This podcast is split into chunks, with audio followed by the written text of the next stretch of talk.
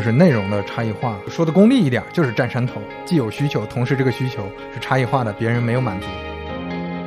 嗯，播客的优势，我觉得还是在它有很好的连接感，或者说温度吧。跟你交流的时候，能感受到你这个人的存在，所以我对你是很信任的。这种自己的东西，人格化的东西，我觉得更像个人品牌。就他做这个事儿的时候，他非常兴奋，他会跟我说。他准备稿子的时候，甚至会去查原文的案宗。你只要有极大的热情，你就能做出好的内容了。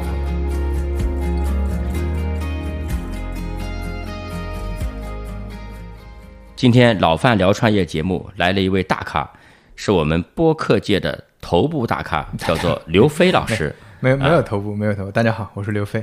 好的，是三五环和半拿铁的主理人哈。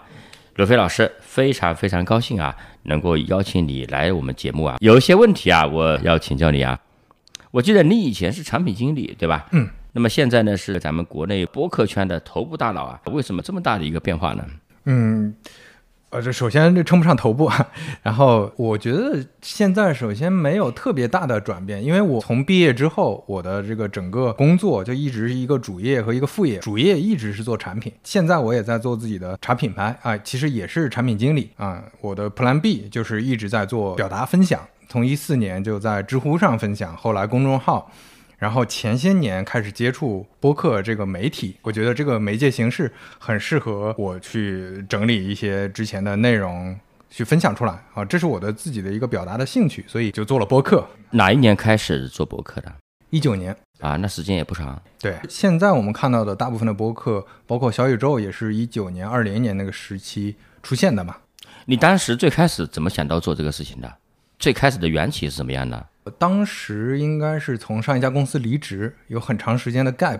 那个 gap 期间呢，我就自驾去了很远的地方，去西北。我开车从上海去宁夏、青海，整个路上呢，刚开始是听那个一些，比如薛兆丰的课，但是听课很累，就是 更容易疲劳了，就很危险，长期驾驶。然后就听歌，但是发现歌。听多了也有点无聊，就开始听播客。就播客的陪伴感很好。我是自己去玩的嘛，这个时候就感觉好几个朋友陪着我一块儿 出去玩了的感觉。那个时候开始发现播客是一个很有意思的事儿。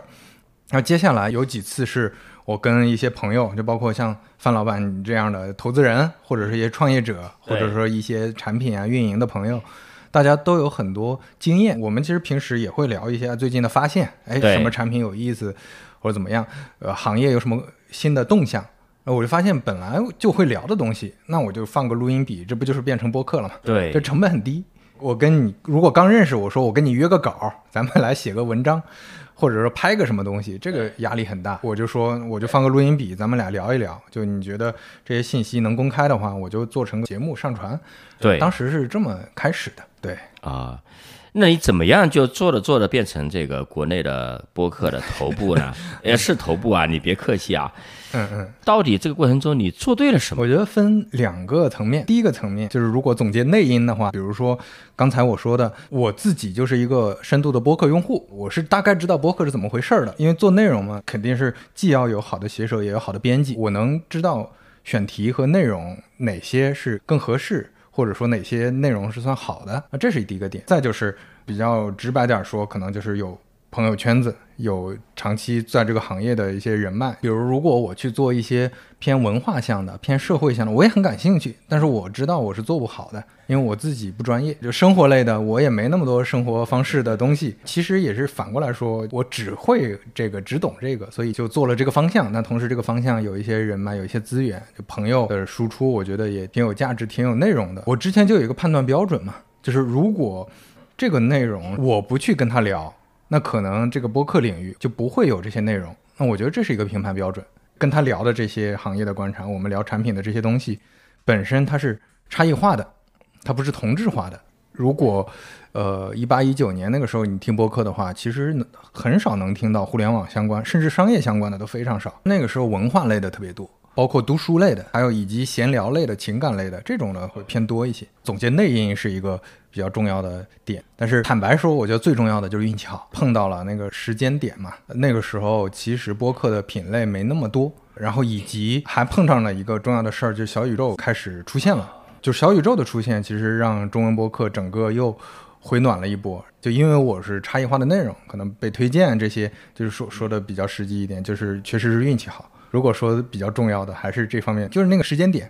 你如果说二三年今年再做一个像三五环这样的，可能它就没有差异化了。好的，你这说的我压力很大，感觉已经错过了红利啊。没有没有，你这个是品类不一样嘛，投资人或者说聊这些行业的，那现在的比较少，那我觉得它就是有差异化的。说的是内因，是你的一些知识啊什么，但我觉得能不能挖深一点你的天赋？就这里面你觉得哪些的天赋让你能够有一定的成功呢？还有一部分是方法，哪些方法你觉得是别人可以学的？其实范老板你也投了很多内容平台，我也我也想等会儿听听你的看法。做内容这个事儿，我感觉方法是有，但是这个方法只能决定你的下限。就比如说我举个例子，做播客，可能很多人会关心。播客的名字该怎么起？播客设备该怎么用？录音要哪些技巧，对吧？开头该怎么开？提纲该怎么列？呃，沟通有哪些方式可以去掌握？这些我觉得是方法上的东西。但是这方法上的东西只能决定它的下限，就是它不难听，对吧？至少听感上过得去。但是上限，我觉得还是，呃，跟跟跟方法没有那么大的关系，甚至我觉得跟天赋没有特别大的关系，反而是跟个人的经验。有关系，做内容一定要兴趣驱动，这个兴趣我觉得就是很重要的一个标志。就你过去过往的人生经历里面，是不是在这方面有那种极度的，就我就特别想把它做好的这种劲儿，这个劲儿我觉得才能把内容做好。就它不局限于那些方法，所以你能看到中文播客里面有好多各种各样的一些呃品类，对，比如说对谈类的，我们现在对谈类的三五环也是对谈类的，这是一种。那我另一个播客半拿铁，它就是讲故事的。这又是一类讲故事又分很多种，我是商业故事，我还喜欢一个博客，呃，也是一个朋友的博客，咪仔他的黑猫侦探社，他是讲罪案故事的。这些不同的品类背后是什么呢？咪仔他做罪案故事，他是从小就对这些东西特别感兴趣，从小就读推理小说。就他做这个事儿的时候，他非常兴奋，他会跟我说，他准备稿子的时候，甚至会去查原文的。那个案宗，比如说捷克发生了一件事儿，他不是英语，他也他也不懂捷克语，但是他就想办法去搜到，再去做一些翻译，甚至找朋友帮他去看。这不是方法，就比如说查卷宗啊，你可以把它列成说做内容的方法，但是你如果没有兴趣，你查的时候查的方式也不一样，你没有那个动力会把它查得很好，起心动念那个时刻你一定要想 想清楚的，就是你只要有极大的热情，你就能做出好的内容来。我觉得这个是知之者不如好之者。好之者不如乐之者，现在人叫心流状态。对 对，你觉得你做这个事儿，你就整个状态就特别好。那我觉得这个时候是一个验证吧，就说明这个内容能做好。那你觉得啊，就是哪一些人是适合把播客作为他的一主战场的？哪一些人是不适合把播客做主战场的？我觉得，首先第一点，就从比较根本上来讲，你得有特别强的语言表达的兴趣和热情，对吧？这是一个比较重要的条件。然后从表面上来说，我觉得是还有几个点，因为播客它是声音的表达，所以它跟人的这种关系是很近的。所以你看，有一些平台的内容，它是所谓机构号，就甚至大量的短视频和长视频，它都可以用呃 AI。来朗读无所谓，就比如说有一些是电影解说，这些都没关系，大家只是想获取这些信息。但是播客这个是行不通的，就它总有一个人格化的东西，所以播客可能适合那些站在前台的人去做，而不是说，哎，我们是一个机构哈，我们让 AI 去做一做。一个人的形象在那儿，大家对这个人是要有认知的。还有一个点，我觉得是现在播客，说实话也也不是一个商业化很成熟的领域。就想来赚钱，就是想来所谓做个号，做个工作室，我想要养活公司。那我觉得这种还是 目前看还是算了，对，还是比较难啊。这几年播客做下来，现在我们国内这个播客的生态啊，和几年前你刚进场的时候相比啊，有哪一些变化？多样化是越来越多了。刚开始做三五环的时候，就像刚才说的，其实。相对来说，大家一提播客就是什么呢？就几个老朋友，可能聊不同的话题，就坐在一块儿对谈闲聊。现在有各种多样化的形态，包括品类，就比如谐星聊天会，算是一个很不一样的力量。它的整个形式完全不一样，它就是喜剧演员在说一些有意思的故事，然后同时会台下有观众，这是真实的笑声，不是罐头笑声。同时，他会跟台下的观众有互动，他把它当成一个有点像综艺节目去录制。再比如说，像我很喜欢的另一个播客《跳进兔子洞》，这是那个生动活泼他们这个厂牌做的，他是把它当纪录片做的，他整个的剪辑、采访音频还有各种音效等等都做得非常精细。哎，所以我觉得这就是一些很不一样的尝试。这个差异化，我觉得在这几年慢慢的看到了，就是有很多人在尝试。如果大家想做博客，我觉得第一步不是模仿，去想自己有哪些是本身有内容价值，同时跟现在的不一样。哎，我觉得这个是一个很重要的一个点。然后另外就是，虽然说刚才商业化不成熟，但是它至少是 从零，对吧？到了零点一、零点二这种感觉，就也有一些好的风向，就是有一些品牌方愿意入局去投放。这种投放大概是什么样的数量级别呢？头部博客其实能做到差不多，就小宇宙的订阅量除二的一个数字，就类似，比如说你是五十万，那你的看力可能能到二十多万。我觉得大概到这个。地步，这个地步其实你要真按照短视频或者公众号那个算法去折算，这是很便宜的一个数字。你像抖音的话，很多是按照，比如说假设啊，按照点赞量一条视频点赞量乘以二或乘以三乘以五，那相比之下还是可观的多。对啊，那当然，类似公众号，公众号可能阅读折算现在是五毛，贵的可能一块，但是这些头部播客可能播放基本上也都不只是小几十万，可能都大几十万，甚至上百万了，但是它的那个商务刊例可能还是偏低的。嗯，你会做视频节目吗？因为你现在播客音频已经搞得很好了。我其实之前试过，对我来说最大的困难还是成本太高。如果是播客，三五环的前三四十期节目，我都是用 iPhone 录的。我就没有任何额外成本，就是两个人聊天，手机一放，这不就能制作了吗？顶多就是再花几个小时时间剪出来。但是拍摄的话，是不是要有一个好的环境？对，要立设备，甚至要打光，因为你还是要一点品质感的。音质上的品质感是比较能拿到的，比较好搞。对对，我三十多期之后，你看我换了现在这个设备，那音质一下就一下就可以了。就是这个音质跟所谓顶级的播客，对吧？已经没什么区别了。但是你想要做到跟顶级的 B 站 UP 主。或者说跟顶级的短视频博主比，那是做不到的。另外就是还是说这个事儿它本身就是一个兴趣驱动的，第一兴趣驱动，第二它还是个副业或者支线。如果是个支线，你把它做大了，可能就有违初衷。另外就是如果兴趣变成一个事儿，比如说你开始招人了，你开始养团队了，那你这个心态和目标都变了。本来就可能你随便找个。朋友聊一聊，但现在你可能心里就有压力，就觉得说，哎呀，这个嘉宾是不是合不合适？你可能就是局限于说你要分析用户到底想要啥，那就变成用户需求驱动。当然，那是个做产品的方式，当然也挺好，但是我觉得是不一样的。嗯，快乐感降低了。对呀，对呀。那本来这个它就不是一个 能拿来当主业的事儿。当然，如果未来它真的能转化成主业，那当然也挺好。那个时候再考虑嘛？我以为你是说先在中国播客界占据绝对头部地位，然后再求品类扩张，不是这个意思。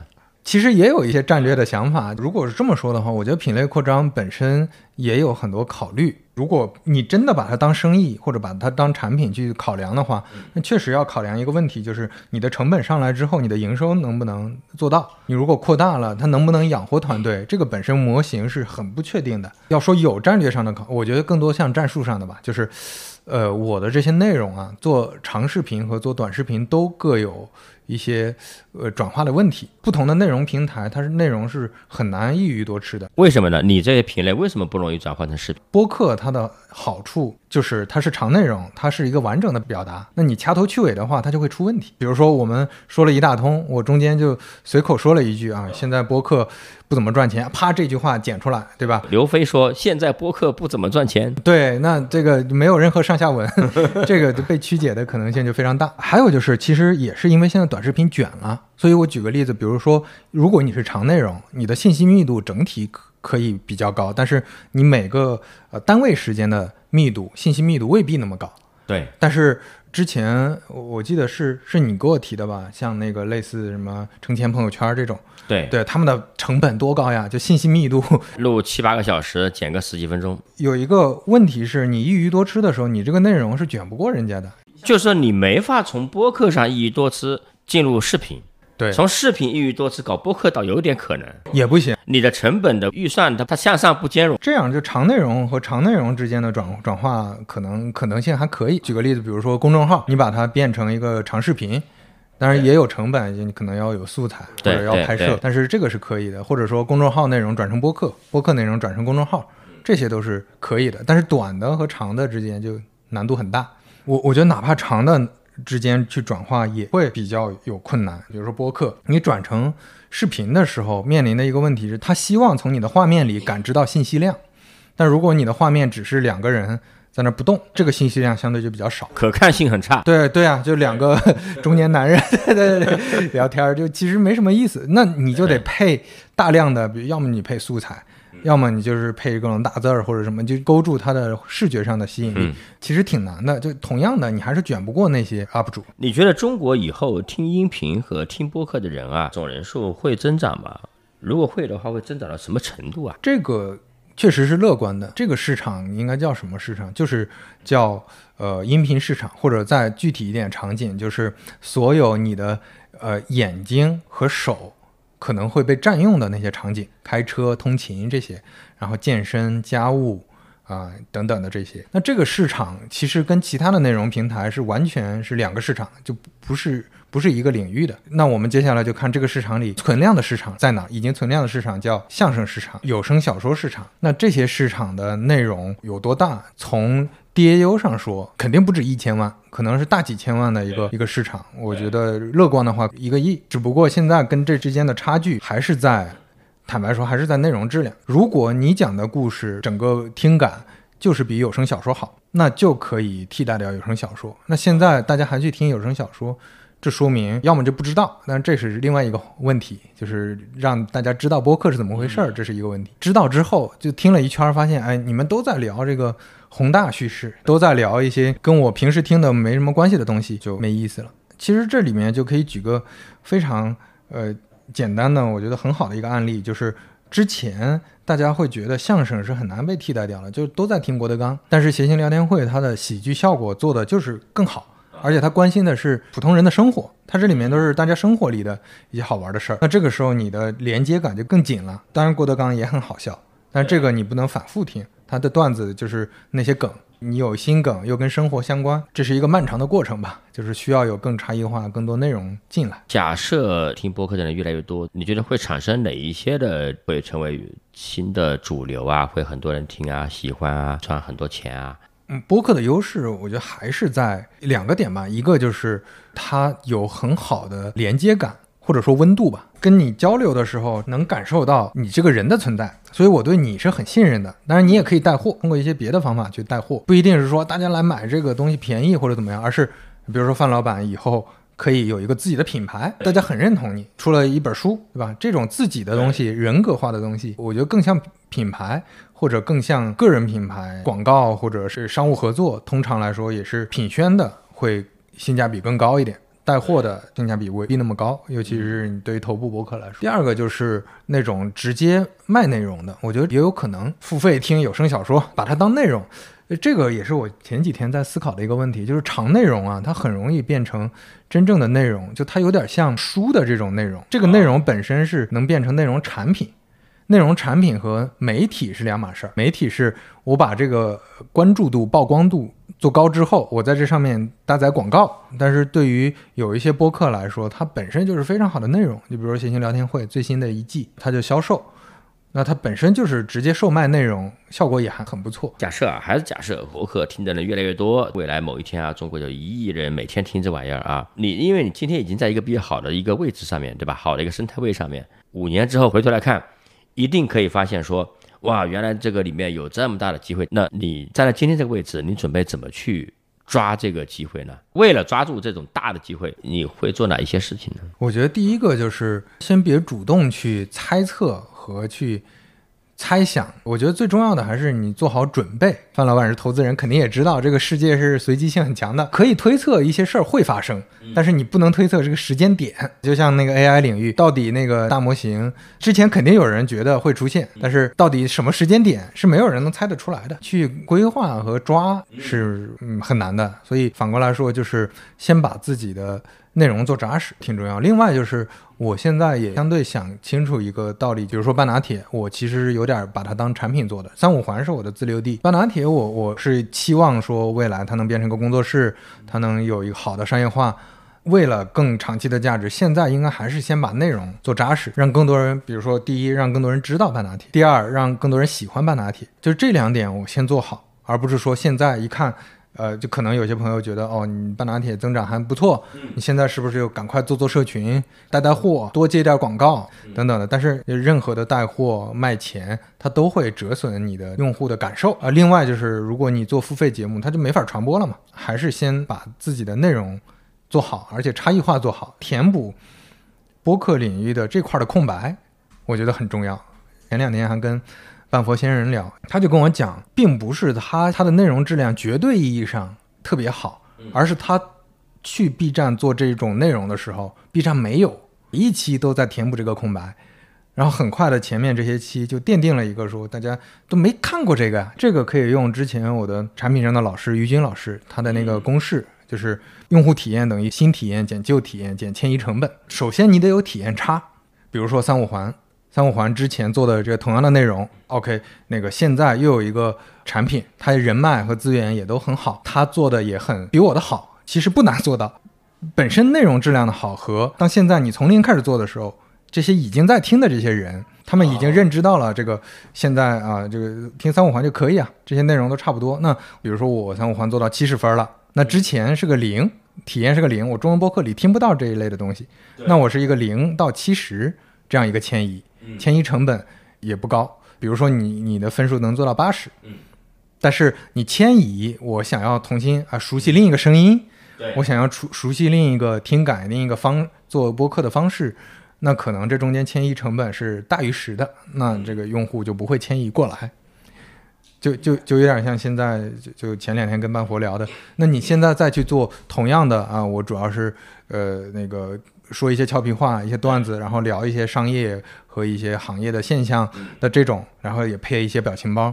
那实际上大家看就总会觉得啊，这个就还是跟半佛差不多。那我为什么不去听他的？对，我不去看他的，是内容的差异化，先先去想办法填补这块的空白，形成一个，就是你你嗯，就说的功利一点，就是占山头。就这个山头，你别去挤别人，也别去。那个找一个其实也不存在的一个山头，就是既有需求，同时这个需求是差异化的，别人没有满足，先占山头。嗯，那你过往我们在这个追溯一下啊，你这个山头到底是怎么占下来的？我我补充一个问题啊，就是你比如说你的半拿铁和三五环对吧？它到底是通过哪一些？是通过几个爆款吗？还是通过什么原因起来的？就是你，你能不能回想一下？就是这过程中一定有几个点让你一下子起来吧？我相信它不可能是匀速运动吧？对，最重要的点到底是什么点起来的？最重要的点就是小宇宙的推荐 和苹果的推荐，对吧？这是从数上说，从方法论上说，这是一个点，最基础的一个东西嘛。就是是的，呃，因为播客现在它也不是一个那么大众的呃平台，那大家听和看。相对来说，呃，比较会参考首页的推荐，那首页推荐就很重要。但是反过来说，首页推荐那也不是说随便推荐的，而且 为什么推荐你呢？还是看差异化。就以前没听过这种东西，嗯，对吧？那编辑就会觉得这个有差异化。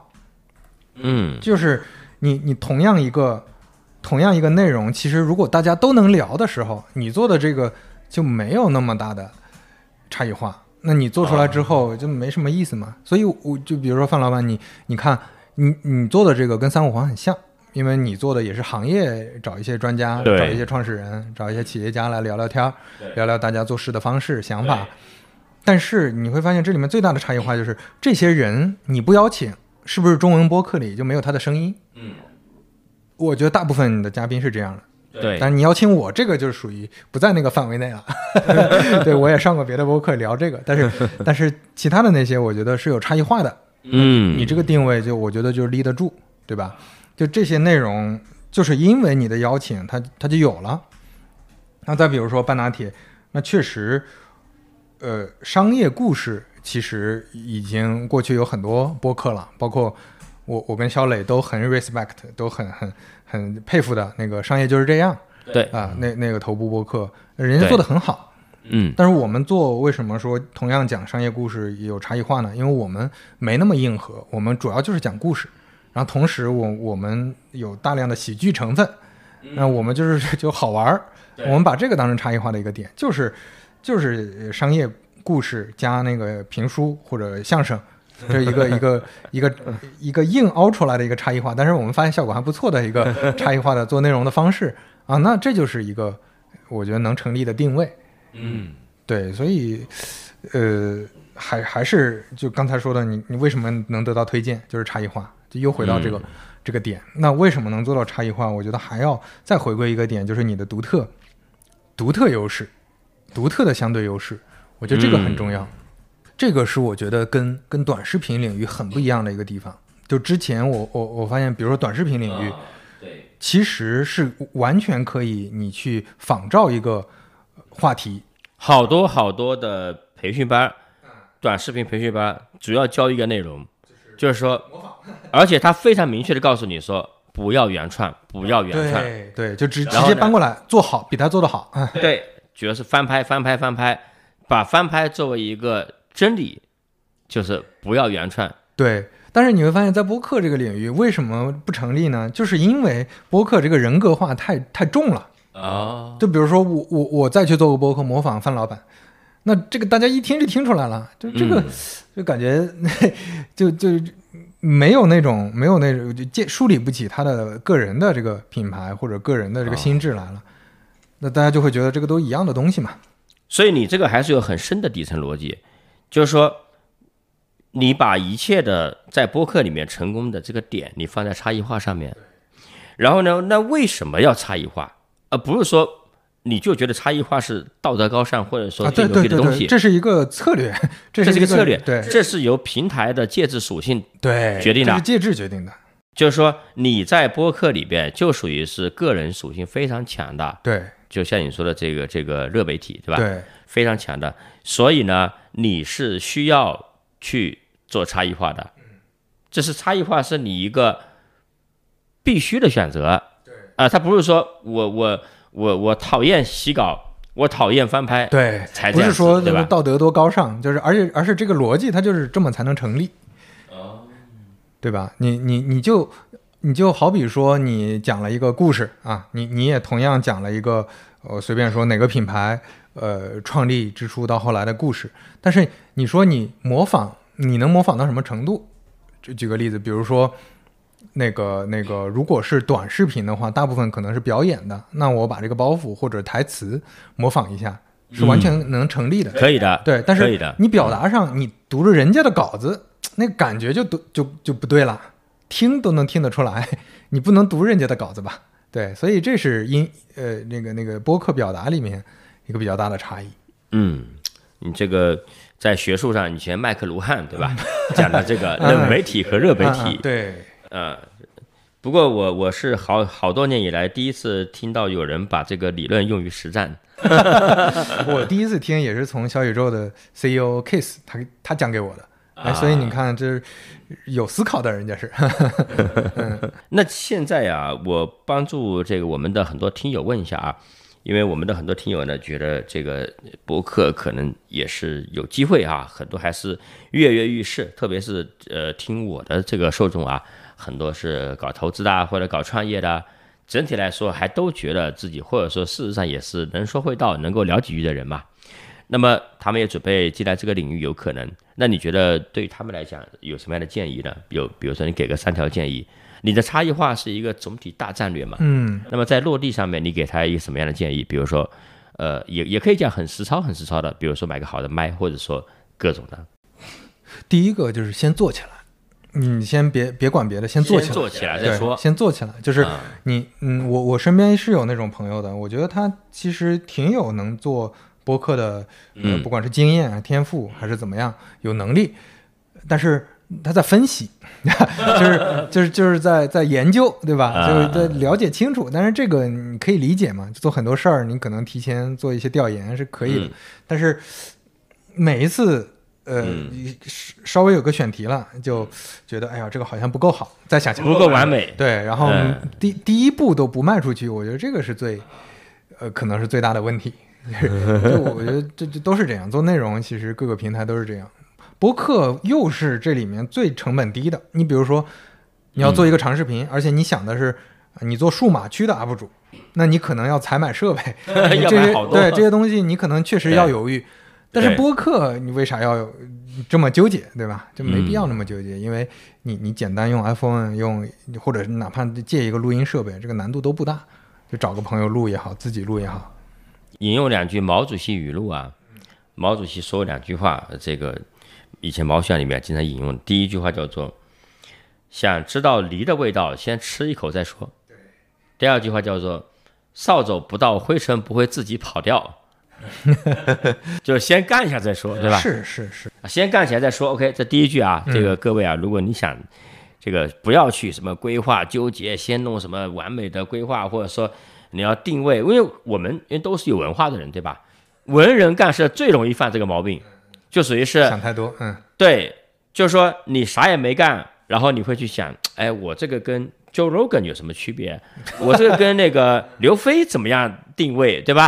啊，你根本就不需要干了再说，这第一个。大多数的人在干先干再说，这个上面已经已经挂了，对先待在舒适区，自己对。自己开心我我记得范老板，你之前跟我聊了一个我印印印象挺深的事儿，就是你说之前因为你投过一些做短视频的团队嘛，对。所以你之前尝试过，但是你做的时候你就发现很痛苦，对吧？对。就你你压根儿不适应这种媒体，对。就就是而且你你也说了，你因为你投了，而且你投资人肯定要看很多行业分析啊，说对产品逻辑啊，你怎么做内容的逻，你是懂得各种道理的，但是懂得这些道理和你做舒不舒适是一码事两码事儿，是的是两码事儿。就你像有的朋友可能是觉得，哎呀，我我我听他们说啊，播客得这么这么做，播客得嗯一二三四五。然后你带着头上戴着五个金呃五个金箍，对吧？我我这这脚上拴着那么多镣铐，在那儿做博客，这个时候是很痛苦的。就尤其是那些呃偏技术上的一些东西，我觉得真的没那么重要。我举个例子，比如说口吃，比如说那个一些音质上的一些瑕疵，就你声音如果呃噪音过于大，什么就听不清楚了，那另说。但是音质那种是不是刚开始就要做得特别好？是不是说你刚开始每一句话都要特别完美？嗯因为大家聊天刚开始做肯定很紧张嘛，这个很正常。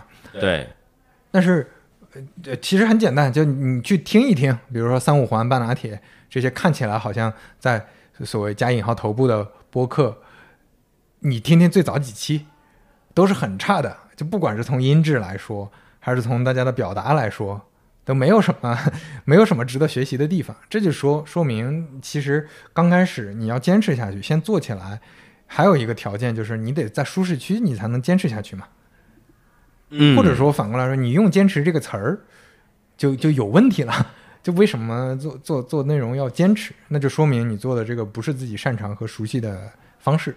嗯，好，这是第二条。还有就是要考虑清楚整个内容选题的持续性，就有点像说，呃，你你要想清楚一个问题，就是最最最简单的具体来说，就是你这个能不能做二十期，能不能做五十期，甚至未来能不能源源不断的做下去。就你到底用什么方式做？比如说，有的朋友也是聊呃行业观察、产品的认知，呃，但是他是靠自己输出。你你要你刚开始做的时候可能挺爽的，自己有很多东西呼之欲出的，有很很有表达欲的东西，但是做了几期之后，可能你就把把自己耗光了嘛。那对谈就相对能解决这个问题。那为什么半拿铁不是做那种，比如说我也完全可以讲一些就只讲互联网公司的故事，但是互联网公司嗯值得讲的能有多少家？就这些家讲完之后，那就没了。商业故事本身就是个很大的，而且它的整个的做的逻辑是是相对，呃，有有迹可循的，都是同样的方式，你就背稿嘛，只要背稿，你就无非是多花点时间嘛，对，那也能保证这一期的内容产出。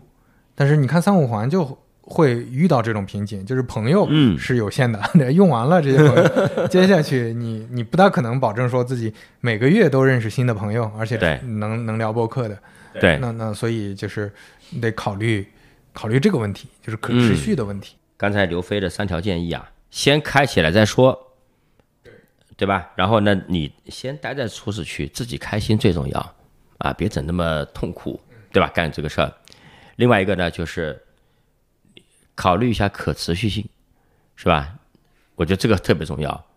我如果说我自己那个节目，我自己上来咣咣咣自己讲，我估计啊五期结束了。对，啊，因为你你自己还是有，就这就这点料嘛，对吧？嗯你累积下来，好的好的，我我觉得非常有收获啊。今天这一期，其实啊，我我今天这个提纲呢，还真的不是为了帮助别人来问的，就是我自己作为一个也算是新生代的这个播客主啊，那个我自己的一个真实的很多的好奇啊，我听完之后，我觉得很有启发，非常实战。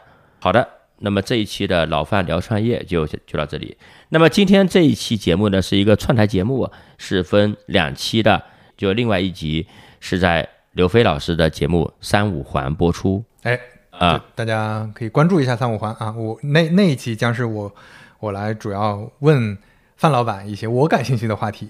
对，好的，好的，欢迎来听，也欢迎大家关注三五环和半拿铁，谢谢大家。好，大家拜拜。好的，今天的节目就到这里，感谢大家的收听。